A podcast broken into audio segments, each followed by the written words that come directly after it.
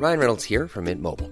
With the price of just about everything going up during inflation, we thought we'd bring our prices down. So to help us, we brought in a reverse auctioneer, which is apparently a thing. Mint Mobile unlimited premium wireless. Ready to get 30, 30, bit to get 30, bit to get 20, 20, 20, bit to get 20, 20, bit to get 15, 15, 15, 15 just 15 bucks a month. So, Give it a try at mintmobile.com slash switch. $45 upfront for three months plus taxes and fees. Promo for new customers for limited time. Unlimited more than 40 gigabytes per month. Slows. Full terms at mintmobile.com.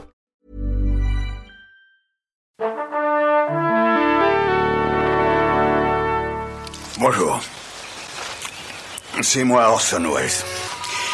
J'aime pas trop les voleurs et les fils de pute. Salut c'est nos ciné, votre rendez-vous avec le cinéma qui arrive au terme de sa balade à bord de la grande et vaste diligence du western. Après les grands anciens et l'âge d'or des 60s et 70s, on part là tout de suite en chasse des résurgences modernes et contemporaines de la figure ancestrale du cowboy, résurgence qui continue de nous arriver encore régulièrement sur tous les écrans, ciné, télé et même jeux vidéo, n'est-ce pas? Et dont on va lister quelques mar- marqueurs importants avec un quatuor d'authentiques impitoyables. Rafik Djoumi, salut Rafik. Salut. David Honoras, salut David. Salut Thomas. Stéphane Moïsaki, salut Stéphane. Salut Thomas. Et Perrine Kenson, salut Perrine. Salut Thomas. C'est nos ciné troisième et dernier volet de notre spécial western et c'est parti.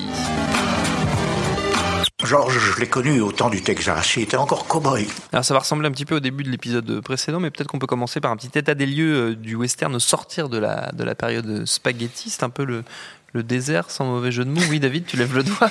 Ah, Monsieur oui monsieur. Oui. Non, mais en fait, j'aurais bien fait euh, la transition en, en parlant d'un truc qui se passe euh, dans les, dans les, enfin, qui commence à vraiment préoccuper les, les Américains dans les années 70 euh, et en tout cas le cinéma américain, c'est la question des Indiens Oui. euh, qui, qui, qui commence à mm, susciter pas mal d'interrogations, notamment sur une représentation potentiellement problématique dans, dans, à l'époque du, du western classique. Et il y a un certain nombre de choses, dont un film qu'on a cité dans une des émissions précédentes, euh, euh, Little, Big Man, d'Arthur Penn, euh, qui sort en 1970 avec. Avec Dustin Hoffman et qui, euh, qui raconte en fait le, le, le- massacre, le génocide des, des Native Americans euh, à l'époque. Sous, sous un point de vue, Sous un- le point de vue indien en fait, d'un blanc mais qui, ouais. qui fait partie des Indiens parce qu'on avait, on avait eu Soldat Bleu avant, euh, Oui. comme, au niveau du génocide indien. Et, et du coup, il y a au cours des, des, des- des décennies qui vont venir, il- le- le- la question en fait des Indiens peut expliquer euh, un, un recul du western dans sa forme euh, explicite, c'est-à-dire euh, avec des, des, cow-boys, des saloons, etc. Euh, et un certain nombre de, de, de choses se passent à Hollywood. En, en 73, il y a Marlon Brando qui envoie justement une, une descendante de- d'une tribu indienne récupérer son Oscar pour le parrain, euh, en protestant contre la manière dont Hollywood a, a traité la question. Euh, et, euh, et tout ça va aller jusqu'à euh, Danse avec les loups de, de- de Kevin Costner en 90, euh, qui est encore une fois une, une incarnation de la white guilt euh, vis-à-vis de, de ce sujet. Et euh, qu'on retrouve même dans, dans des réflexions de cinéastes euh, très récemment, euh, comme les, les sorties qu'a pu avoir Tarantino à propos du, du, du cinéma de John Ford sur la question des Indiens. Euh, voilà, c'est quelque chose qui, a- qui, a- qui marque en fait un, un tournant important au début des années 70 et qui va pendant un, un- je dirais deux, deux bonnes décennies en fait euh, mettre en recul le, le- le western. Et euh, le western va finalement réapparaître. Euh, on en a déjà parlé un peu à la fin de l'émission précédente sous des atours différents. C'est-à-dire que euh, on va avoir des films de Carpenter qui sont clairement des revisitations du western dans des dans, dans des décors et des univers complètement différents. On va avoir des, des, des, des thrillers qui, qui reprennent des codes du western, des, des, des films, euh, euh, notamment le cinéma des frères Cohen, euh, qui, dès leur début, même quand ils ne font pas explicitement des westerns, empruntent clairement au genre. Et, et du coup, on a tout un, tout un univers très, très large du cinéma américain qui est traversé par la question du western sans, sans le travailler forcément euh, euh, explicitement, euh, jusqu'à ce que finalement, à partir, je dirais à peu près du, des années 90, même si euh, Clint Eastwood avait fait lui-même dès les années 70 euh, ce- son propre western, western avec Josie Wales. euh, Avant, hein, il a fait euh, L'homme de haute plaine. L'homme de haute ouais, plaine, Mais Wells ouais. avait été un énorme carton. euh, Ouais. C'était un, un des deux plus gros cartons de l'année euh, quand il est sorti. Et, euh, et ensuite, voilà, le western, finalement, récemment, et c'est une des Hmm. raisons pour lesquelles on en parle, refait son, son, son, son retour sous, sous des formes très diverses. Perrine? Euh, aussi parler, c'est sûr que pour parler de résurgence du western, le retour du western, c'est euh, parler évidemment, comme vient de le faire euh, aussi David, c'est parler de- du déclin. Mm. Euh, et pourquoi, pourquoi il y a ce déclin? Et il y a le déclin, donc ce que tu disais évidemment avec la figure de l'Indien, où d'un seul coup on, on se pose des questions sur ah au fait on les a peut-être pas très très bien traités pendant assez longtemps. Mais il y a aussi euh, donc dans les années 70, c'est la fin de la guerre du Vietnam. Et, euh, et c'est un vrai problème en fait euh, aussi aux États-Unis, c'est-à-dire que le western, comme on l'avait dit dans, dans la première mission aussi, c'est que euh, encore une fois, c'est le mythe d'une nation qui se construit. Mm. Donc comment on crée une nation, comment on crée un mythe, etc. Et là, on arrive avec cette guerre du Vietnam où d'un seul coup, le- le- les États-Unis, en, en, en conquérant d'une certaine façon, vont envahir carrément un autre pays, vont imposer leurs leurs lois à un autre pays, ils vont se- se- s'éclater la gueule là-bas. Et en fait, il y a, y a un- il y a un vrai retour de bâton par rapport à ça. C'est-à-dire, oui, d'accord, on euh, une nation en construction, mais dans les années 70, on n'est clairement plus une nation en construction. Ça y est, on est construit en fait. On n'est plus ce pays en formation, on n'est plus ce pays conquérant sur son propre territoire. Euh, on est un pays qui a son propre territoire, qui a sa propre domination. Donc, qu'est-ce qu'on va aller emmerder les autres en fait? Donc, il y a, un- un- moment donné un retour de bâton par rapport à ça. Et le western qui, marque, euh, en tout cas le, western un peu traditionnel, qui marque cette idée de, conquête, ne va plus avec la mentalité des années 70 où d'un seul coup, ben non, en fait, la conquête, faut la calmer un petit peu. Il faut se calmer. euh, on, est trop violent, on est trop euh, conquérant, on veut trop transformer à notre image. Et maintenant, on n'a même plus besoin de le faire. On existe, on est fort, on est puissant. Donc, on n'a plus besoin de le faire en réalité. Donc, il y a aussi ça, c'est-à-dire que l'image traditionnelle du, du western, encore une fois dans ce mythe, ne peut plus marcher avec l'époque. Clairement plus. C'est fini. Le succès énorme d'un José Wells, d'ailleurs, re- repose euh, cette question-là, puisque basiquement, on pourrait résumer le film comme un apprentissage de la non-violence, enfin, en tout Hmm. cas, des autres voies euh, que, que celle de la, de la violence, euh, puisque donc le, le personnage de José Wells sort de la, de, de la guerre civile, ne connaît que ça, et euh, pa- passe son temps à affronter des, des, des, des forces antagonistes, dont des Indiens, mais pas seulement, et, et, et on le voit au fur et à mesure à voir le, le cycle de destruction perpétuelle que ça, que, que, que, ça génère, quoi. Et donc, les- c'est marrant, le climax du film, le climax euh, émotionnel, c'est celui d'un refus, en fait, du refus du combat. Euh, et ça, ça pouvait pas, effectivement, se faire en dehors de, de- des années 70, quoi.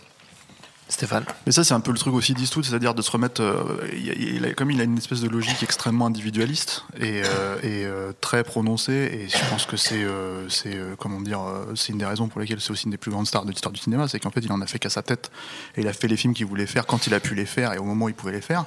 Il, a créé, en fait, il a, un studio au sein d'un studio. Eastwood, c'est une des rares stars en fait qui avait, ça à l'époque, en fait, avec Malpasso et, et Warner, et ça l'empêchait pas d'aller faire des films avec Universal, faire des trucs comme ça. Et du coup, euh, je pense que cette euh, notion qu'il a de, de se mettre en porte-à-faux de, du reste euh, de comment dire euh, de la production c'est aussi ce qui lui a permis en fait d'évoluer dans sa carrière même au moment où ça allait pas Alors, effectivement un truc comme Josué c'était un film comme c'était un énorme carton mais déjà lui-même à l'époque en fait quand tu réfléchis finalement à la plupart de ses films, je dis la plupart, en tout cas ceux où il est, euh, il est euh, l'interprète principal, c'était tous des westerns en fait. Déjà, euh, je veux dire euh, que ce soit l'épreuve de force, euh, ça c'est pas lui qui l'a réalisé, mais euh, mais euh, mais par exemple l'épreuve de force c'est un western, mais même moi je vais aller même encore plus loin. hein. Pour moi, en tout cas dans l'imagerie et dans ce que ça convoque, même un film comme sur la route de Madison, il y a, en fait, il y a clairement des éléments de western en Mm. fait dans le, le, le, le film. Et, et en fait, ce qui est, ce qui est très intéressant, c'est que c'est euh, aussi euh, une des seules figures euh, de cette époque-là qui en fait euh, cartonnait, euh, y compris en fait par exemple, je veux dire un film comme euh, des films comme Brocobili ou des films comme Monkey Man, c'est pareil en fait, c'est des drames, c'est des westerns, c'est des comédies euh, euh, bucoliques, mais avec ce fond-là et en fait je pense qu'il touchait euh, littéralement à l'Amérique du milieu et l'Amérique du milieu c'est celle qui s'est pris la, la- la guerre du Vietnam en pleine gueule aussi à la base, hein. c'est tous les vétérans qui sont revenus, tous les gens et qui avaient besoin en fait à un moment donné qu'on les adresse qu'on les Ouais. qu'on parle d'eux en fait dans dans ce cinéma américain. euh. Av- Avec certaines limites. C'est-à-dire, un mec sûr. comme Eastwood, il connaît son public, il le comprend mieux, mieux que personne, et, mais je pense qu'il comprend tout simplement la mentalité du, du, pays. Hein. C'est pas un hasard s'il a régulièrement répété que le jazz et le western étaient les deux seuls euh, arts euh, vraiment américains. Euh, avec des limites, parce que à côté de ça, tu as des réalisateurs qui vont être promus par, par par le peuple américain lorsque justement ils reviennent sur le traumatisme vietnamien comme avec euh, euh, Voyage au bout de l'enfer. Mais lorsqu'ils s'attaquent au western avec comme but de faire un- une forme de révisionnisme sur sur la- les, fondements de la mythologie américaine comme la porte du paradis ça donne le plus gros échec de l'histoire du cinéma.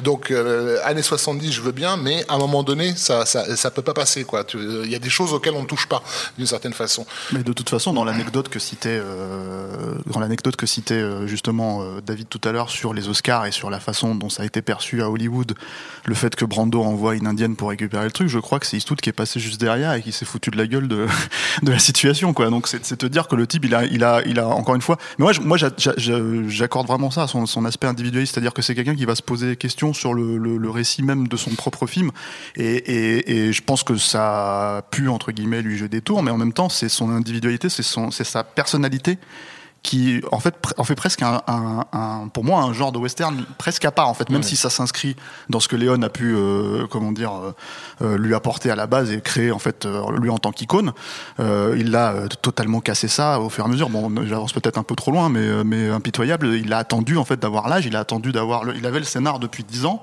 en, en main il a attendu d'avoir le bon âge en fait et d'avoir la bonne représentation d'avoir fait quelques autres westerns pour dire bon celui-là c'est le dernier et en fait, euh, c'est même pas je vais tout mettre dedans, c'est que je vais te dire ce que j'ai à dire en fait sur euh, ce que c'est censé représenter. Quoi. Bah, Parlons-en justement d'un Avant, pitoyable- avant d'arriver à Pitoyable, il y a quand même un, un- un Vas-y, titre qu'on pourrait facilement oublier, alors que ça a été un carton monumental, vraiment monumental, c'est le shérif est en prison de, de- Ah, de, de de Mel Brooks, Brooks, bien sûr. euh, qui bah, Blazing voilà, euh, on parlait de postmodernisme dans l'émission précédente. Là, on arrive, on, arrive effectivement au moment où où les codes ont été tellement ingérés par tous les publics, quels qu'ils soient, et surtout déjà euh, critiqués violemment pour pouvoir donner lieu à une parodie officielle, quoi, où, où tous les codes du western sont, sont, sont passés à la moulinette de, de, de Marlène Dietrich en, en, en, en, en- en prostituée dans son numéro magnifique. à, euh, bon, bref, avec en plus le, le, le discours, euh, le discours racial par, par dessus pour rappeler ce, ce- sur quoi l'Amérique euh, avait un problème au moment où le film se, se faisait. On était, on sortait à peine des droits, de la lutte des droits civiques. quoi. Et là, c'est la logique de Mel Brooks hein, pour le coup, parce que il a, il a,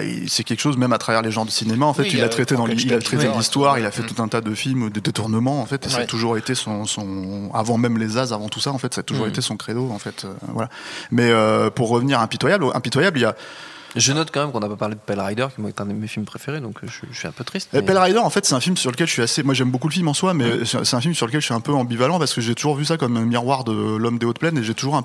Probablement parce que j'ai découvert l'homme des hautes plaines avant, j'ai toujours préféré euh, ouais, l'homme des hautes plaines aussi, quoi. Euh, Ah mais là euh, là. ceci étant dit, euh, il y a, il y a un- Film je trouve qu'il prononce un peu plus l'aspect fantastique euh, dans Pell Rider et l'aspect euh, christique, enfin presque, je sais pas moi, tu vois, voilà, ouais. qui, euh, qui voilà, qui, euh, le- le- le- la logique d'ange de la vengeance en fait, qui, euh, ouais, enfin, été construit. Après, je sais que c'est, ça fait partie des films où, euh, oui, enfin, c'est un, c'est un film qui, moi, je trouvais euh, énormément plaisant à voir. euh, mais que j'ai, euh, je blasphème, je sais, mais que, que j'ai du mal en fait à inscrire comme l'un des plus grands euh, films de Clint Eastwood. Après, c'est pour le coup, c'est un Tu vrai point de vue. tu préfères quand il joue dans Doody euh, non, mais c'est, c'est même, Il y a- même si c'est un western en sa, en sa manière, tu vois. Il y a sa un manière, truc vois. aussi euh, peut-être important qui se met en place justement dans les années 70 au niveau euh, au niveau purement euh, commercial, c'est-à-dire qu'on considère d'emblée que le, que le genre n'est plus un genre commercial, euh, que c'est plus la peine de faire Oui. des, des westerns et qu'on arrive, on rentre dans une période où ça va être des, des désirs de, de diva, quoi, c'est-à-dire des désirs de réalisateurs de faire des westerns et c'est c'est les artistes qui vont pousser les studios à en faire contre l'avis des studios. Euh, sur- Ce qui est- ce qu'a prédit Spielberg pour Voilà. les films de super-héros. euh, voilà, on aura plus de, on, euh, on aura pratiquement plus, ou alors très rarement, de, de tentatives de revenir au genre par des, par des petits malins, par des, Hmm. bon, les Italiens vont en faire, hein, de, la, de la petite production.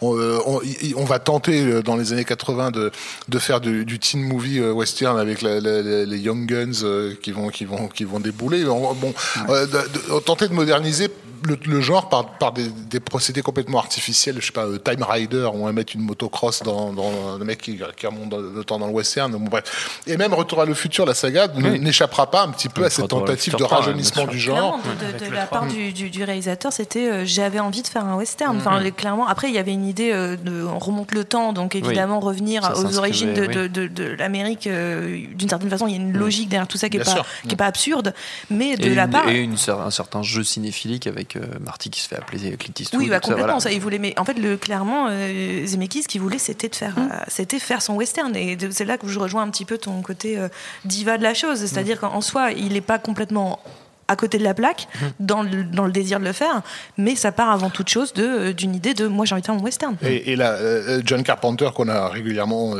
euh, cité, on est, on est l'exemple typique, puisqu'il a toujours voulu en faire. Enfin, c'était évidemment. euh, et il a jamais pu, euh, eu l'opportunité, parce qu'il a jamais eu assez de pouvoir euh, pour pouvoir se permettre de, de- de faire un Faire western. western.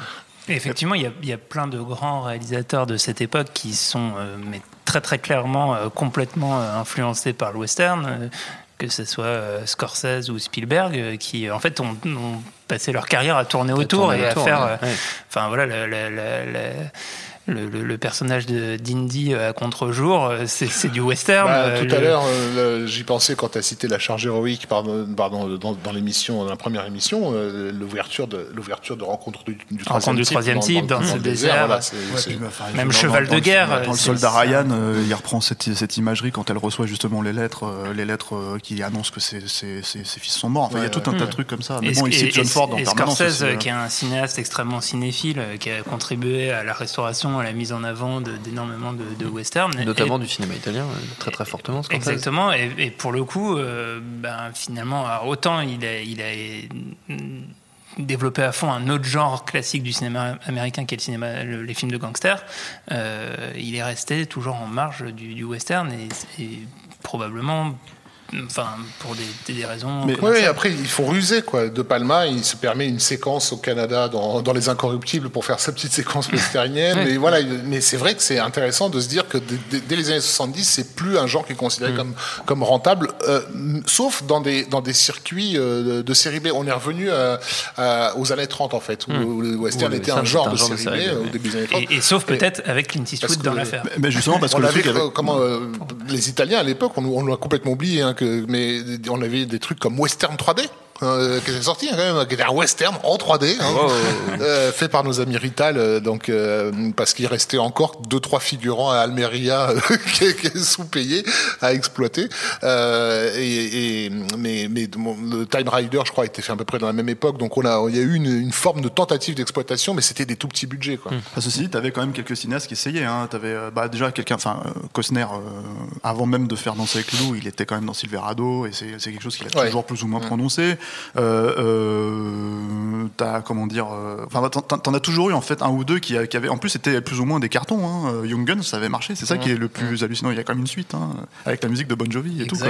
Donc et je crois que même Bon Jovi est dedans. hein. Faut, faut- Je ouais. crois qu'il joue dedans. Mais, mais l'idée, en fait, moi, le, le- le- pour avoir vécu la sortie de, de Impitoyable et avoir euh, euh, vu. On y revient. Non, mais pour avoir vu comment, en fait, le film euh, a été répercuté, enfin, comment il a été pris aux États-Unis et comment il a été pris en France. Et là, je parle vraiment de succès public. Je trouve, Oui. déjà, je trouvais que le succès du film est proprement miraculeux aux États-Unis. J'ai trouvé ça hallucinant. Mais, mais j'avais pas forcément à l'époque le, le- le recul pour comprendre que, et avoir la- la- le- le- les références cinéphiliques, on va dire, pour comprendre que euh, c'est même pas seulement euh, une question de déconstruction de l'Ouest en fait, c'est vraiment une question en fait de, de, de questionner euh, les fondements de la mythologie de l'Ouest à travers même dans le récit, c'est-à-dire à travers ce, ce personnage de Saul Robinek en fait qui est le qui est le le- le- l'écrivain en fait qui va passer d'une légende à l'autre pour essayer de, de, de, de raconter ce récit, euh, euh, qui était un truc on n'en a pas parlé dans forcément dans la première émission, mais avant même le western cinématographique, le western était littéraire aussi, Oui. il s'écrivait, il y avait beaucoup de, petits euh, euh, magazines, des Penny Dreadful, des trucs comme ça, il fait que c'était suivi d'ailleurs par... une, une référence euh, qu'on voit dans Buster Scruggs euh, des, des Ouais, Coen, où jouent vrai, beaucoup ouais. sur, ce, sur cette notion-là. Et, et, et du coup, en fait, euh, avoir euh,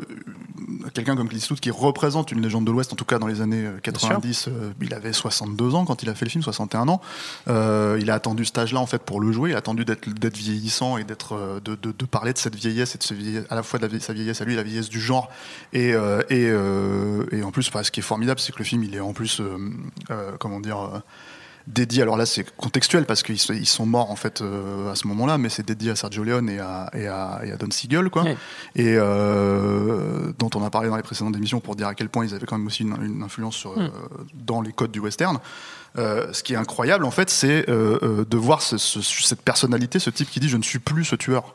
Euh, euh, je suis plus cette personne. Je ne suis plus cette personne. Et en fait, le contexte même, l'idée, les choses qui se passent, en fait, le- tout ce qui se passe autour de lui, le ramène à être fondamentalement cette, cette, euh, ce, ce tueur de sang-froid, en fait. Ce, ce- et, C'est- le film miroir de José Wells, en fait. euh, Oui. euh, impitoyable. et, et- et de dire en gros et de dire c'était ça cette époque-là, c'était ça ce truc et en fait de le mani de, limite de le montrer comme un drame en fait, plus que même autre, enfin une vraie reconstitution, un vrai et- drame et, et- un vrai. qui- Et qui a su capturer, encore une fois, euh, l'esprit de son, de son pays à une époque euh, donnée, parce que Impitoyable est sorti après l'affaire Rodney King, et ça a Mm. été euh, vraiment. euh, c'est arrivé Ouais, au, ouais, au c'est bon vrai. moment. Ouais, quoi. ouais. C'est c'est ça qui est intéressant avec le, avec le, le western aussi, parce que là on a parlé aussi pas mal de films qui étaient euh, inspirés par le western ou des gens qui ont fait des tentatives, genre une scène dans un film ou, ou- ou qui tournent autour. Mais il y a quand même toujours, euh, depuis euh, les années 70, mais particulièrement depuis les années euh, 80, euh, 90, 2010, euh, quelques films, des, des westerns purs et durs qui ne se cachent pas d'être des westerns, qui, qui, qui reviennent. Et donc à chaque fois qu'il y en a un qui marche, on dit ça y est, c'est le retour du western. Dès qu'il y en a un qui se plante, on dit c'est vraiment la fin du western. Donc il y a vraiment quelque chose comme ça. Mais ce que disait, euh, c'est quelque chose qu'a dit euh, Tarantino, je crois. Il disait euh, si on veut savoir comment va une époque, euh, il faut regarder les westerns qui sortent à cette période. Parce qu'en fait, le, le western justement devient une valeur d'ajustement aussi de dire euh, comment comment comment on utilise le mythe, comment on réutilise le mythe, comment on le manipule. Et ben on dit quelque chose de la société qui en- qui, qui, qui se Hmm. passe en ce moment. C'est-à-dire que comme la- la- les États-Unis s'inventent, se réinventent, se, se, se tournent, se retournent en permanence, euh, on, on peut jouer aussi avec sa mythologie. Et donc la mythologie veut dire quelque chose du pays. Et, euh, et je pense à un film, alors pour le coup, qui n'est pas. euh, qui n'est pas américain, mais qui clairement a, a vraiment euh, quelque chose de, de- de très américain, c'est The Rover, qui était sorti, euh, je sais pas si vous vous souvenez de The Rover, qui est sorti il y a quelques... Sorti en deux- 2014, Ouais. Guy Pearce. Avec Guy Pearce et, et Robert Pattinson. C'est un film australien. Un film australien, voilà. Et on est dans, dans un... Dans un, David Michaud. voilà, David Michaud. Et on est dans un, dans un western de- post-apocalyptique hein, d'une certaine façon, c'est-à-dire qu'on revient dans le western. Pourquoi? Parce que on a euh, les, grands espaces, les personnages doivent se, dé- se déplacer, ils sont dans une violence permanente, ils sont dans une reconquête de, leur environnement, une reconquête de qui ils sont, et on doit affronter les autres et, la nature hein, à un moment donné. Et donc, il y a tous les codes du western, et c'est-à-dire que c'est encore le héros solitaire qui est, je crois que c'est Guy Pierce dans le lot, euh, qui donc le héros solitaire qui ne tient qu'à une seule chose, c'est sa voiture. Et euh, pourquoi? Parce que pourquoi rien d'autre en fait C'est-à-dire que c'est ce, souvenir de, de- du temps d'avant de, de quelque chose. Et on, on- et en fait finalement, qu'est-ce qu'il est en train de nous raconter ce western-là? C'est d'un seul coup de dire, ben, qu'est-ce qui se passe à l'heure actuelle? Le monde va pas très bien. On s'inquiète des changements climatiques, on s'inquiète de, de des récessions économiques, on s'inquiète du, du terrorisme, on s'inquiète de plein de choses. Le monde est en train de changer et on passe d'un état civilisé à un retour de nature. On inverse le principe même du western, qui est on apporte la civilisation euh, dans un état sauvage. Là, on, on- c'est l'inverse qui est en train de se passer, c'est la civilisation qui s'écroule pour revenir à l'état sauvage. Donc on, re- on, on utilise le mythe, mais on le retourne pour raconter quelque chose de notre époque. Donc c'est ça qui est très fort avec le western euh, contemporain, ce post ce post-western d'une certaine façon, c'est qu'en fait il réutilise tous ces codes, tous ces mythes pour être toujours d'actualité et que ces codes, puisque c'est des codes que nous on connaît tous, qu'on maîtrise, et pour montrer qu'à quel point la société va peut-être à l'envers ou quelque chose comme ça. En tout cas, le western restera toujours contemporain parce qu'il racontera toujours quelque Mhm. chose de la société. D'un- Il parle aussi d'un effectivement d'un désir refoulé de, de, de- de destruction de la civilisation, hein, d'un vrai désir, puisque le, le post-apocalyptique qui vraiment comme s'est installé dans les années 70, euh, la BD Jérémia euh, en France, euh, bah, c'est un western basiquement. Euh, évidemment, les Mad Max qui vont suivre, Ouais. surtout le 2, euh, plan- plantent très, le western, western assez, assez aussi, clairement. Et, euh, et, ça- et encore aujourd'hui, avec des films comme The Road, etc., on y, on, on- on y revient parce que par la force des choses, le post-apo réim- réimpose un, un- un état sauvage et de, comment dire, euh, de, de, de, de retour à la primauté de l'individu sur le collectif, on va dire, qui est quelque chose qui, est- qui est- qui a travaillé le genre westernien euh, Ouais, qui est aussi à fond. quoi. inscrit dans le dans le dans l'identité américaine. Hein. Ouais, Euh, ouais, je veux dire, ouais. euh, c'est une logique, Oui, c'est une logique qu'on quelque leur chose de nourrit depuis et, toujours. hein. et- et de désirer euh, inconsciemment par par un public qui est pas seulement américain, hein, y compris euh, euh, en Europe, y compris au Japon où tout le monde est entassé les uns sur les autres. Effectivement, cette idée de défendre son territoire à coups de fusil, euh, elle, elle, le- à travers le fantasme cinématographique, elle peut s'exprimer, mais elle s'exprime dans, plus dans, du- dans le post-apo. Je sais pas si c'est tellement du désir que de l'inquiétude en fait. C'est de l'inquiétude de dire est-ce que je y a- y a- y a le fait de tout le, tout le cinéma post-apo et et zombiesque de, de ces 20 dernières années, il porte en lui une forme de fantasme. Et, et c'est ce fantasme que tout s'écroule. C'est un, fan- c'est un fantasme punk en fait.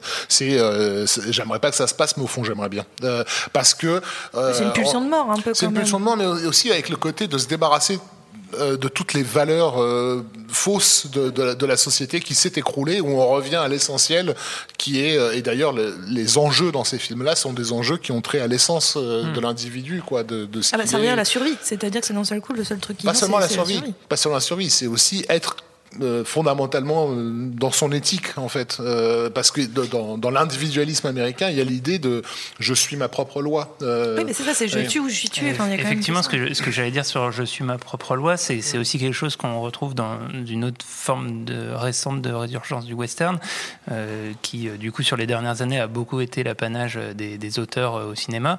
Euh, le western est aussi revenu à la télévision. Donc il, y a, Oui. il, y a eu, il y a eu Deadwood, et là, Dead récemment, Lynch, il y a Westworld, qui est un- une réadaptation de Monde Ouest, euh, qui déjà euh, était une manière détournée de faire du western et de fantasmer euh, ce que ce qu'était le, le western en, en plus en, Fondamentalement, c'est de la SF. et alors que c'est de la SF et que c'est plus, c'est plus les prémices de Terminator que, que De Jurassic que- Park. et de, et de Jurassic Park. C'est aussi un, un film de. Non, mais effectivement, le- comment, qu'est-ce qui se passe quand le quand le parc déconne, écrit par Michael Crichton, enfin réalisé par Michael Crichton qui a écrit Jurassic Park et euh, qui en plus euh, s'empare, euh, enfin carrément prend Yul Brynner euh, dans son costume des, des sept mercenaires pour Mm. euh, pour en faire l'incarnation voilà de de, ce- de cette euh, de ce cow-boy menaçant. Et, euh, et en fait, Westworld, dans sa version, euh, comment dire, série télé euh, récente, euh, incarne ça, c'est-à-dire que euh, ça va, ça va moins être pour les personnages humains du film le fantasme de la conquête et du territoire en friche, euh, que effectivement le, le, le, le- monde à l'époque l'Amérique où tout était possible, où chacun faisait sa loi. Et donc en fait, les, les, les passagers du, les passagers, les visiteurs du parc euh, fantasment dans le western, finalement comme on le fantasme en jouant à Red Dead Redemption, le, le fait de pouvoir tout faire en fait et de, et de, n'être soumis à aucune loi. Et, et ça, ce- ce- cette, cette conception du, du, du western, elle découle aussi de la mythologie euh, euh, bah, créée, comme on en a parlé dans la première émission, par, euh, par les motifs de, de, de- de John Wayne et, compagnie. Bah, Ceci dit, alors, euh, parce qu'on en a un peu parlé euh, quand on parlait d'impitoyable, il y a- il y a eu cette résurgence en fait de- du western dans les années 90, euh, qui était, euh, moi je trouve pour le très diverse. Ouais, puis un peu problématique parce que d'un seul coup, c'est effectivement, tu te rendais compte qu'il y avait beaucoup de choses qui étaient perdues. Moi, je suis pas. euh, euh, c'est un bon film, hein, Danser avec les loups, mais. euh, Ah, j'ai cru que cru que de- tu allais te parler de Sam de filles en de l'Ouest. non, non, non, non, non, le Belle de l'Ouest. Belle de l'Ouest, ouais, euh, J'aurais pu. Non, mais t'avais pas que ça. Hein, t'avais un, t'avais un espèce de buddy movie avec euh, avec euh, Woody Harrelson et Kiefer Sutherland là. euh, Il y avait Possy. euh, ouais, Possi qui était un truc sur l'esclavage aussi, mais enfin. Mais il y a de, aussi de. Peebles. Mais en fait, moi, je suis, moi, je suis pas, j'aime bien Danser avec les loups, mais étrangement, en fait, je préfère euh, Postman, Postman, et, même euh, Open Range. En fait, je préfère. Je trouve que c'était bien deux, deux meilleurs films parce qu'ils sortent un peu de, de hum, bah, le White Guild dont tu parlais tout à l'heure aussi, mais aussi, euh, euh, je les trouve plus osés. Euh, dans euh, Ah, la façon de, de, de, de se, se- se réapproprier le genre en fait euh, jusqu'à un point où ça a été critique hein. Postman c'est un film qui s'est fait euh, qui s'est fait euh, Absolument défoncer, euh, ouais. Parce que personne ne cite aujourd'hui Ils ont, parce que de- ils ont tenté de moderniser le, le- les, les codes, mais plus par la mise en scène en fait. Euh, euh, Dans ça avec les loups l'a fait par la thématique. Euh, donc effectivement, c'était comment vraiment re- revoir cette histoire sous le regard euh, in- interne des, des Indiens. Euh, et, et du coup, ju- jusqu'au point où dans le film, tu finis par voir la civilisation occ- occidentale comme complètement étrangère euh, dans la deuxième euh, euh, partie, Euh, alors que les autres films, donc et notamment Postman, euh, tentaient de, de moderniser les codes, c'est-à-dire d'utiliser les codes du cinéma d'action de l'époque pour les mettre. Ce que ce qu'on tenté tous les autres. Hein. Young Guns l'avait tenté aussi, euh, Belle de l'Ouest l'a tenté aussi. Mais Belle de l'Ouest, Ils ont essayé de faire du Rémi Harlin euh, en western. Le quoi. problème de ces films-là, le problème de ces films-là, justement à cette époque-là, c'est qu'il n'y avait pas vraiment d'unité vis-à-vis de, de, de- c'était pas un train. En fait, c'était une génération VHS, on va dire entre Mm, guillemets, de, mm. de cinéastes qui faisaient ces westerns-là. Même si, même si je pense que c'était des commandes. Par exemple, Belle de l'Ouest, c'était une commande. C'était comment il s'appelle euh, le réalisateur de Truck Turner. Là, euh, non, euh, non, c'est pas chez Chic, mais c'est c'est euh, le mec qui avait fait Un les accusés mec- un avec mec important- euh, Jonathan mais- Kaplan Ouais, c'est ça. Jonathan. Kaplan. C'est ça, c'est lui. Et ça, c'est des commandes. Et le problème, en fait, c'est que tu regardes ce film-là, par exemple, Belle de l'Ouest. Le problème, c'est que tu vois des femmes modernes dans, Dans- un dans western, et, ouais, ça peut fait. pas marcher en fait quelque part. Et, et- et y a, Je parlais des codes visuels aussi qui étaient utilisés parce que ça- il y avait un, un- un côté très clippé. La, la tent- tentation de faire du clip euh, dans, dans, dans western, même quand James Cameron fait son clip, euh, euh, euh, comment ça s'appelle euh, C'est pas Jump, je sais plus comment ça s'appelle le clip que, que Cameron a réalisé.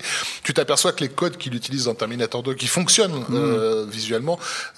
En western, ça fait un peu artificiel, quoi. Et même si j'adore, et je précise que je kiffe et je surkiffe euh, euh, Mort ou Vif de, de, de Sam Raimi, je pense qu'à quelque part, une partie de son énorme échec vient du fait que sa, sa mise en scène, son utilisation des codes était trop voyante, trop Mais explicite. ça, c'est encore un, autre truc. C'est-à-dire que moi, j'allais justement le détacher de ces, ces projets-là parce que il y a cette, cette comédie qui est sortie il y a 3-4 ans euh, qui, qui s'appelait euh, 8 Million Ways to Die in the West. Mm. C'est euh, Albert Oui. à l'Ouest en français qui pouvait pas fonctionner en fait parce que je trouvais que l'idée, de pr- le prémisse de base était intéressant parce que euh, c'est euh, Seth MacFarlane, donc le créateur de Family Guy, et, et- et en fait il avait ce prémisse de dire, bah, on- en fait on peut mourir, euh, enfin à l'époque de l'Ouest, et ce qui est vrai en fait, Et tout le monde s'en fout, ouais, tout le monde s'en fout parce qu'on peut pas s'en rendre compte, et donc en fait ta, ta vie elle tient vraiment qu'à un fil. Hmm. Mais ça, en fait, à la fin déjà, c'est le problème, c'est que c'était vraiment des petites pastilles dans le film.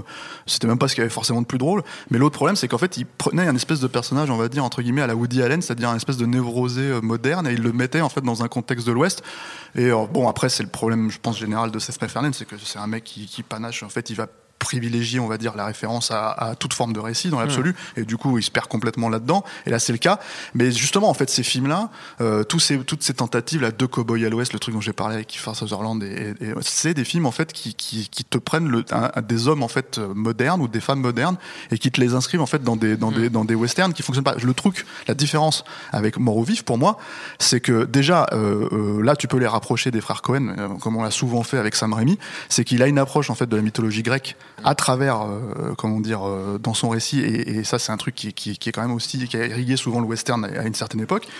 Et en fait, il a, si on, disait dans les précédentes émissions que Léon poussait les potards à 12, bah, l'idée, en fait, de, de Sam Raimi, c'est de pousser les potards à 20, quoi, tu vois. C'est-à-dire qu'en fait, d'un seul coup, il va dire qu'est-ce que je peux faire de plus opératique, de plus visuel, de plus euh, voyant, de plus excessif, en fait, que ce qu'avait pu faire Sergio Leone? Bah, c'est- c'est c'est sa proposition à travers son propre cinéma, à travers sa, sa- la façon dont il va digérer en fait les, les, les- voilà. C'est Chuck Jones. quoi.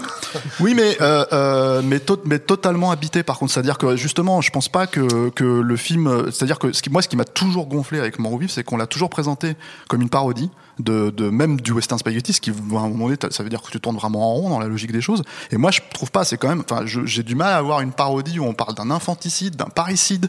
Euh, tu, tu, tu traites tous ces éléments-là en fait qui sont des purs éléments de tragédie grecque, euh, euh, avec des personnages complètement déchirés. Et pour le coup, c'est traité, euh, mais pour enfin.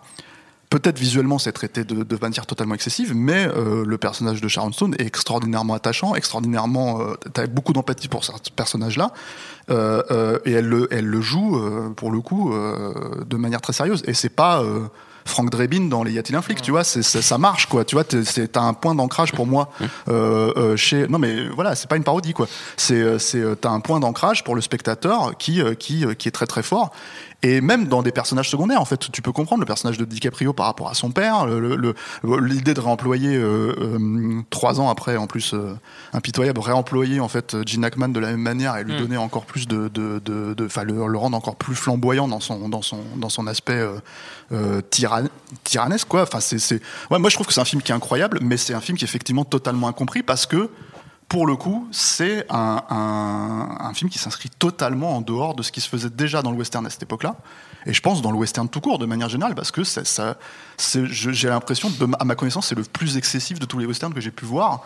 Euh, même quand tu le compares à un Sergio Leone, quoi. Donc du coup, c'est oui, effectivement, je pense que tu as une espèce de rupture où tu perds le spectateur parce que le spectateur peut pas comprendre pourquoi, euh, d'un seul coup, dans l'ombre de, de, de, de- comment il s'appelle, d'Hérode, tu vois un trou en fait et le soleil qui passe à travers et ils peuvent pas, ils peuvent pas prendre ça peut-être sérieusement, mais en même temps, je pense que si un, car- si t'es habité par le film, si t'es vraiment en fait pris par, les, par, par euh, ce que traversent les personnages, en fait, c'est- c'est- juste une expression, comme toujours chez Sam Raimi d'ailleurs, de ce que les personnages ressentent et, et retraversent. C'est-à-dire que le trou que voit, c'est lui qui le voit.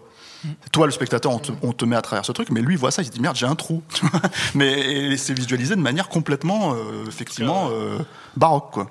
En tout cas, ça a contribué à, à réenterrer euh, le genre parce que c'était un gros projet hein, qui était très attendu euh, avec la star du moment, euh, etc. Donc, et puis un casting euh, sévère, quoi. Euh, et ça, ça a vraiment euh, re- reflingué euh, le genre qui est flingué régulièrement. Enfin, parce que on passe notre temps à dire que, que- que c'est mort, c'est mort. Et, et effectivement, les, les énormes succès sont considérés toujours comme des anomalies, euh, que, ce, que ce soit dans le cinéma ou même euh, encore une fois dans le jeu vidéo, parce que je me souviens que la sortie de Red Dead Redemption, le premier, euh, de celui de Rockstar, hein, pas Red Dead Revolver, mais vraiment Red Dead Redemption, deux semaines avant, on, on- on pouvait encore lire dans, dans la presse. euh, ils, ils vont, ils vont dans le mur, quoi. Faire la western, c'est vidéoludique, c'est- un autre problème, c'est-à-dire que comme c'était conçu comme un monde ouvert et que à l'époque les mondes ouverts c'était GTA et que d'un- en fait l'idée même d'un monde ouvert et de la façon dont ça a évolué dans, le- dans, dans le genre en soi, euh, euh, c'est que tu rajoutes des systèmes, Ouais, et tu ouais. rajoutes en fait la possibilité de prendre un avion, la, Ouais, la possibilité ouais. de prendre un bateau, la et là en fait t'as juste t'as- ton canasson sûr. était Mais la conviction, patte, et la bah, en fait je pense conviction que les gens se disaient ça va pas marcher, de les gens tous les sont gras de fichés. papier du jeu vidéo à l'époque, c'était que le public n'avait pas envie de jouer dans Mmh. cet univers, tout simplement, quoi. Et bon, les 500 000 unités vendues le premier jour les ont un petit, peut-être un petit peu calmés. Euh, et je pense que bon, je, je le, je le cite aussi parce que ça a été, en tout cas pour moi, une, une, une énorme surprise, euh, pas, pas seulement en termes de gameplay, tout ça, mais aussi Mmh. dans la façon avec laquelle tout, toutes les époques euh, du western dont on a pu parler sur ces trois émissions, on- voilà, se retrouvent euh, Mmh. de, de façon harmonieuse. Et je sais même pas encore aujourd'hui comment ils ont fait pour euh, équilibrer tout tout ça. ça. ouais. Bah, en fait, je pense que moi, moi, ma théorie, c'est qu'ils ils sont partis de. En fait, c'est un historique du western. C'est-à-dire qu'en gros, euh, de, de la façon dont l'histoire se déroule dans le récit, bah, tu pars en fait de- de- des prémices jusqu'à jusqu'à la- la- l'aspect dont on a parlé, crépusculaire, à la, à, la, à la impitoyable, qui est vraiment dans la dernière partie du film, avec euh, parce que dans la partie, dans la partie du jeu, pardon, du récit. Lapsus Euh, ouais, pardon. Oui, mais euh, étrangement, je trouve pas que ça soit du cinéma. En fait, Oui, c'est ça qui est très très important. En fait, je trouve dans, dans Red Dead et surtout encore plus dans Red Dead 2, c'est que en fait, on est dans une espèce de configuration où tu vis cette époque-là. Tu la vis vraiment Mm. euh, euh, euh, dans un quotidien. Et c'est ce, qu'on te re- c'est ce que le jeu arrive à te retranscrire ici. Une, t'as une conscience de l'écoulement du temps qui est assez Voilà, c'est ça. Et qui est, qui est ce que je disais, je sais plus, dans, dans une des émissions, que voilà. c'est important, en fait, dans, de- dans cette époque-là, en fait, de prendre ça en compte, quoi. Et qui, Et, pour euh, rester sur le cinéma, fonctionne aussi par rapport au- à tous les souvenirs que tu as de- de- des- différents, euh, Ah, c'est différents référentiel, hein, quoi qu'il arrive, bien ça, sûr. Mais, mais, mais, mais la façon de rendre har- harmonieux, le, c'est pas de l'hommage, c'est pas de la parodie. Euh, ça- on voit toutes ces époques cohabiter. Tu peux passer d'un film de Peckinpah à littéralement à du Michael Curtis des années 30, quoi. Et ça, et ça cohabite que- correctement. Et ça, c'est, euh, aucun film n'a vraiment réussi euh, cette cohabitation, même si peut-être Costner, effectivement, avec un film comme Open Range, peut, peut se rapprocher de. Oui, parce que t'as, le- de t'as le- ça. t'as le- à la fois, le- ce que j'aime moi beaucoup dans Open Range, en tout cas, c'est à la fois le côté euh, hyper euh, bucolique, hyper roman- romanesque, hyper romantique, en fait, de sa relation, par exemple, avec euh, qui, qui- qui- hyper platonique, avec avec, euh, ça, ouais. avec comment- c'est Annette Bening, je crois, euh, si je dis pas de bêtises. Et en il fait. faut voir le, faut voir le, il faut absolument voir le making of euh, quand, quand Costner commence à parler, à, à raconter à Annette Bening certaines séquences et qui finit par se laisser prendre au jeu et il se met à jouer en fait devant elle. Et elle est super gênée en fait. Elle est assise lui est au sol devant sa maquette alors tu comprends ton personnage est là. Donc moi je vais arriver à ce moment là et là il y a le mec qui arrive et, et, et, pam, pam, pam, et, et, tu vois vraiment sur la gueule d'Annette Bening genre bon je crois que je vais te laisser. Je vais y aller. Moi, je vais y aller, moi. Et voilà, c'est, cette notion où en fait tu les vois prendre le thé pendant 10 minutes de film, tu vois, et à côté de ça, tu as cette espèce de, de, de- Même dans le récit même, de la- créer la mythologie en fait de certains personnages et en fait les, les couper court. Moi, je, moi, ce moment que j'adore dans le film, c'est quand les mecs te vendent un tueur à gages complètement euh, sanguinaire, euh, etc., etc., et que Costner, le, bon, je spoil, hein, mais Costner euh, le, le désigne du doigt, il dit c'est toi le mec, Ouais, ok, bam, il lui, il lui tire une balle dans la tête parce qu'il faut régler le problème, quoi. C'est-à-dire que voilà, et ça c'est du pur western, comment dire,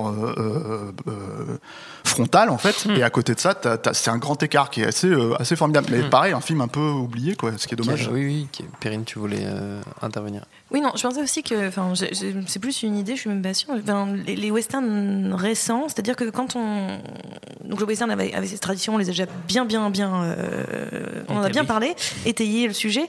Mais c'est vrai qu'à un moment donné, il, donc, il s'est posé des questions sur ses propres contradictions, sur le, le lien avec les Indiens, le, le rapport avec les femmes aussi. Euh, il y a eu des choses qui ont changé. Et je pense que aussi le western contemporain, les films récents, je pense à des films comme euh, True Grit, je pense à des films comme euh, même le dernier, le, remake des, Sept Mercenaires. Euh, en fait, ils, mettent des, des thématiques qui sont terriblement contemporaines dedans. Dans les sept mercenaires, on va parler de diversité, on va parler de, de, de, de choses comme ça, qui sont pas des sujets de western à la base euh, plus que ça. Ou, euh, ou euh, dans, dans True Grit, on va parler de d'un truc avec Je les, les, pas les femmes. sûr, hein, parce que la question de, la diversité, elle était déjà dans les sans-fusils et des, des- des westerns de la fin des années 60, où on, a- on avait carrément des, des- blanches qui couchaient avec des blacks dans, dans, dans, dans des westerns. Ouais, mais là, c'est les sept personnages qui ouais, sont de cette Ouais, de cohabitation et tout ça, Oui, ouais. il y a cette idée de de- de- de- de- Moi, j'ai d'égalité, de, voilà, mais moi, je trouve ça bien, mais je veux dire, ouais. c'est pas la question. C'est que d'un seul coup, on va, on amène des thématiques qui sont très contemporaines, Hmm. c'est-à-dire des sujets de, de société dont on parle énormément maintenant, le, la, situation des femmes, les violences faites aux femmes, le, le- Ouais. de, je parle, à- je pense à Brimstone quand je dis ça, euh, la violence faite aux femmes. Je pense à Comancheria sur les liens avec euh, la société capitaliste, l'argent, etc. C'est le lien, c'est le problème de Comancheria sur deux personnages qui sont obligés d'aller jusqu'à la mort pour euh, finalement euh, continuer à exister à cause de dettes financières. Donc il y a, euh, dans un environnement contemporain. dans un environnement contemporain, mais on a quand même tous les Mais codes, oui, oui, non, tous oui, les codes du western sont dedans. Euh, voilà, on, on- on amène des choses qui sont ultra, ultra contemporaines à, à- à un sujet, enfin, à encore une fois, quelque chose qui est très euh, déterminé d'une certaine façon, avec des codes qu'on attend, etc. Donc je me demande si parfois ce mélange-là, euh, de, de vouloir, mais qui encore une fois est logique parce que c'est le pays qui réfléchit sur ses propres, euh, sur ses, son, son propre statut, là où il en est, euh, là au 21e siècle, il peut plus avoir les, les- les mêmes réflexions qu'au début du 20e, ça n'a pas de sens. Mais euh, est-ce que finalement il n'y a pas un- parfois un blocage ou est-ce que c'est une, une manière d'amener les choses? C'est une question que je me pose. Ah, ils une manière peuvent- d'amener ils les peuvent choses. plus avoir la, la même réflexion, mais ils l'ont quand même par moment. C'est ça aussi, le, le- je pense, la, la dichotomie du truc. quoi. C'est-à-dire, encore une fois, euh, ils n'ont ils ont pas réglé euh, des notions en fait qui sont dans la Constitution depuis, euh, depuis euh, 150 ans. Quoi. Et puis j'ai Et, euh, l'impression aussi que par- il y a une différence entre des, we- le- des- les westerns qui ont abordé des sujets qui étaient latents et ceux qui abordent des sujets qui sont explicites, Euh, au sens où euh, c'est que la question des femmes, et de- des minorités, etc. Elle a été traitée dans les westerns depuis longtemps, mais c'était c'était toujours dans la Oui, société. C'était pas frontal, enfin, c'était jamais Dans les films, ouais. c'était frontal, mais parce que dans la société de l'époque, c'était latent. C'est-à-dire personne n'osait vraiment se lâcher, et, les- et le film arrivait, et boum, te mettait le truc sous- sous- sur la galère. Alors qu'aujourd'hui, enfin, dans les exemples que tu as cités, par rapport à ces questions de société, j'ai l'impression qu'il y a un temps de retard. C'est-à-dire, Oui, on a l'impression que c'est Ouais. un petit peu. C'est un euh, peu, c'est- genre, ah oui, au fait, euh, on parle de, de ça sur Twitter, donc faisons, euh, faisons la version western. moi, quoi. ça- Mais, mais euh, alors que Avec plus ou moins de réussite, hein, parce que je, pense que- un film comme Comancheria est vraiment très très bien. hein. voilà. Alors que True Grit, lui, euh, euh, se pose la question de, et pas seulement True Grit, mais encore un autre film proto-western, euh, No Country for All Men, euh, euh, se pose ces, ces mêmes questions-là, mais de façon plus profonde, c'est-à-dire plus mythologique, en fait. C'est Mm. vraiment infusé dans, dans le cœur d'un récit qui tient par lui-même. C'est-à-dire que quand tu peux regarder True Grit en, ayant- en passant complètement à côté de tout, euh, de toutes les, les indications sociétales pour vraiment rentrer dans la, dans la structure archétypale euh, qui, est, qui est mise en jeu. Et en plus, il se trouve que sur, au niveau des, de la réinvention des, des, des codes, euh, je le trouve euh, formidable. Et justement, le pendant du, du, du, du Sam Raimi, parce que c'est des, c'est des procédés, ouais, procédés Oui, de mise en scène ultra modernes, mais qui apparaissent immédiatement comme classiques quand tu les découvres euh, en salle. David. Moi, moi, ça, ça- ça m'évoque deux choses. C'est d'une part euh, le, le- la, la réappropriation par le cinéma d'auteur euh, du western que j'évoquais tout à l'heure. Euh, je pense à donner lieu à, à quelques films en fait qui, qui ont les atours du western, euh, qui, qui se voilà, qui se, se reprennent le décor et un certain nombre de motifs sans en fait euh, réemployer les, codes du genre. Donc en fait, c'est des- ça ressemble à un western, mais à mon sens, ça ne s'inscrit pas réellement dans le code du western, dans le genre du western. Et c'est souvent euh, des films qui euh, qui permettent en fait de, déguiser ou d'enrichir peut-être artificiellement des, préoccupations euh, autoristes. Moi, je pense à deux deux films en particulier que moi j'aime pas beaucoup, euh, que ce soit Deadman de Jim Jarmusch ou euh, La dernière piste de Kelly Richard. Ah, je De crois que c'était l'assassinat de J- J- et, la- Jesse et James. l'assassinat de Jesse Ouais. James aussi Ouais. que, je, que je mets là-dedans, c'est-à-dire que c'est exactement un, en fait une, réutilisation du, folklore du western pour euh, traiter des thématiques euh, euh, qui, sont, un peu greffés. Quoi. Et l'autre, cas, qui est encore un cas, à mon avis, un peu différent, c'est, ce sont les westerns de Tarantino, qui, enfin, ça, pour moi, ça, se rapproche un peu de, ce que tu évoquais, Perrine, c'est-à-dire que enfin, j'ai l'impression qu'il, qu'il, et comme il l'a fait avec le, film de guerre avec Inglourious Basterds, c'est, c'est-à-dire qu'il entre dans le genre en, cherchant des formes de transgression euh, qui, euh, qui, ne, qui ne crée pas une anachronie euh, réelle avec, le, genre et avec la manière dont le, les éléments ont été codifiés à l'époque mais plutôt euh, vont permettre en fait de, de, créer une sorte de proto-film fantasmé qui n'aurait pas pu exister à l'époque. Et pour moi, Django Unchained, c'est ça c'est euh, une, une, réflexion euh, de, de, de, Tarantino sur l'évolution de, de l'acteur noir dans l'histoire du cinéma américain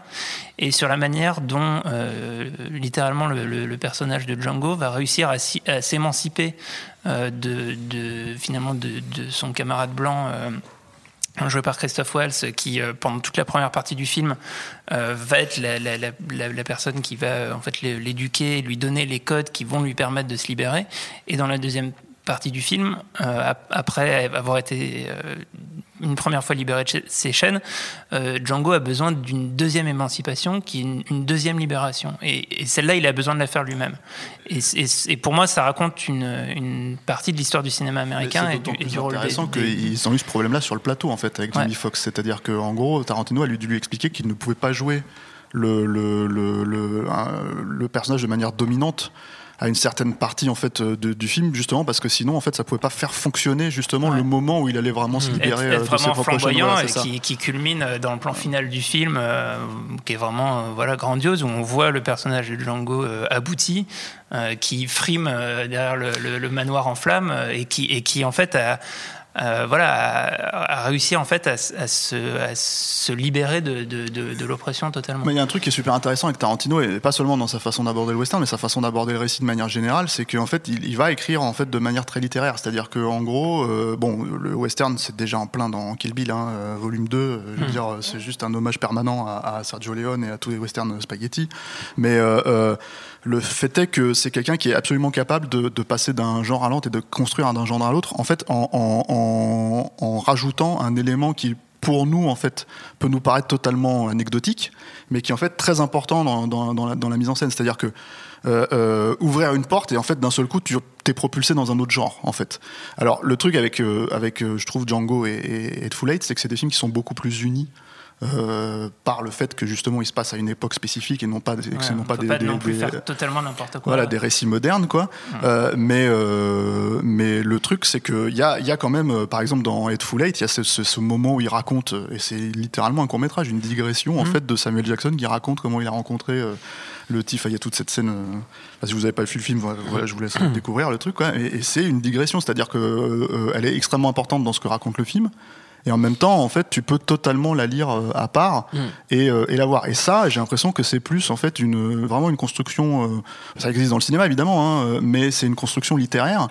Et du coup euh, extrêmement chargé se lisent voilà, des romans mais extrêmement chargé en termes d'histoire. C'est-à-dire qu'en fait il va se baser pour faire fonctionner tout ça et, et traiter ces, ces thématiques là notamment dans Django Unchained il va se baser sur des choses qui existent vraiment qu'il a lu dans les bouquins d'histoire mm. qu'il va réintégrer dans le récit en expliquant au spectateur que ça existait en fait. C'est-à-dire, mmh. euh, euh, il en est à ce point en fait pour faire fonctionner son truc. Et, et, et moi, je suis hyper surpris par le succès euh, de Django Unchained, qui est quand même hyper euh, hardcore hein, mmh. et c'était plus trop euh, c'est pas trop, trop le temps de, mmh. de, notre époque quoi euh, mais je pense que euh, ça participe aussi de, de, de la façon dont, dont, Tarantino a toujours fonctionné qui est de prendre la main du spectateur et voire même du critique en fait puisque c'est son pour lui son premier passeur vers mmh. les spectateurs et leur dire regardez en fait je vais vous expliquer mon film tout est là et, et, et, et d'un seul coup, en fait, les critiques se disent non, non, en fait, on est super intelligent, on a compris le film, tu vois, que Tarantino a voulu faire. Et, je pense que c'est son côté hyper euh, postmoderne et malin mm. euh, qu'il arrive, euh, qui, qui arrive. Et, finalement, euh, le, le, le, truc qui est assez hallucinant avec Django, c'est qu'on lui a reproché euh, d'utiliser le mot nègre en fait dans le film alors que alors que c'était ça en fait finalement le, le- la problématique avant même que le film sorte et quand le film est sorti ça a été non seulement un carton mais en plus euh, un film qui est aujourd'hui assez populaire en fait quand tu réfléchis. Et pas c'est- pas pas, pas, pas, euh, comment dire euh, euh, et pas vu comme un comme euh, comme un film à problème quoi. Ouais, c'est ça qui est c'est ça qui est assez étonnant quoi. Et, et sur, euh, pour compléter sur, euh, Et sur, pour conclure, sur les sur les huit salopards, euh, c'est ce que tu disais sur effectivement le, le passage d'un genre à l'autre, c'est que euh, mine de rien, et on en avait parlé dans l'émission sur Car- sur Carpenter, euh, à travers ce film euh, qui fait écho, euh, comme on le disait dans, les, dans, la, dans la deuxième émission sur les westerns, euh, euh, au, au western en- enneigé comme euh, Le Grand Silence, il, il, il, em- il embrasse aussi euh, un, un film comme The Thing de, de, de- de Carpenter Et boucle la boucle, et, et quelque boucle part. la boucle avec bah, Carpenter qui se nourrit du western pour, euh, pour parler de science-fiction, etc. et on Morricone qui signe une partie de la, de la- de la BO. non. non, non, c'est vrai, on par a, on on a pas un petit parlé peu parlé. du film dont Stéphane voulait absolument parler, qui était euh, Brokeback Mountain. Ah oui, c'est vrai qu'on n'a pas parlé euh, de qui, Ouais, est- qui est un très beau film en plus. C'est-à-dire que c'est un film qui utilise les codes. Et, et- alors, je, très rapide, hein, excuse-moi. Quentin, parce que je le vois qui est, qui est sur les starting blocks. hein. Non, mais Euh, euh, continue, fais tourner le tapis. Quentin, en, fait, ce qui est, je trouve formidable en fait avec avec Brokeback Mountain, c'est que euh, c'est un pendant. Alors, on peut dire gay si on veut, voilà. de- mais moi, je vois limite, je vois même plus ça comme comme une histoire d'amour gay, même si c'en est une, on va proprement parler. Mais un pendant de sur la route de Madison. Oui, oui, non, mais c'en est une, bien sûr. c'est une Mais, bien sûr, C'est une histoire d'amour, point. Voilà, c'est ça qui est. qui C'est est- ce qui est- et- dire. Et ce qui était problématique, je trouve à l'époque, c'est qu'il y avait cette idée de, on va te vendre le film sur le fait que c'est un western, et en fait, on détourne les cowboys, Mm. pour- qui sont donc censés être une, une, une icône masculine très prononcée pour montrer que voilà. En fait, et après, ils ont voulu faire tout ça. Et ça, c'est dommage parce que je trouve que ça, c'est pour le coup, ça fait partie des fonctionnements euh, de, de so- sociétaux de l'époque. euh, qui pour moi en fait aurait pu desservir le film parce que le film est magnifique et ne se pose pas la question sous cet angle-là et en plus en fait véritablement euh, enfin c'est traité comme un vrai western, c'est-à-dire traité comme euh, comme euh, comme euh, avec euh, tout l'aspect bucolique romanesque en fait que tu peux avoir dans ce genre de récit, euh, l'aspect tragique et déchirant euh, propre au western et que tu comprends instantanément euh, euh, euh, que tu sois enfin juste si tu as aimé quelqu'un dans ta vie une fois tout simplement. Et, et mine de rien, euh, c'est une autre démonstration de la possibilité la capacité du western finalement À tout faire. à traiter Tout traiter. absolument tous les sujets y compris dans la logique des choses de dire attends c'est une image masculine le cowboy donc attention tu vois et le détourner et ça marche sans problème et ne jamais en fait se poser la question quand tu regardes le film contrairement à la promo de l'époque quoi voilà Magnifique, quelle belle conclusion pour cette saga en trois actes autour du western. Merci à tous les quatre, merci à Quentin à la technique, merci à l'antenne Paris pour l'accueil. Rendez-vous sur binge.audio, le site de notre réseau de podcast Binge Audio pour retrouver toutes nos émissions et puis on vous dit à très vite. Tu vois, le monde se divise en deux catégories. Ceux qui ont un pistolet chargé et ceux qui creusent. Toi, tu creuses. Binge.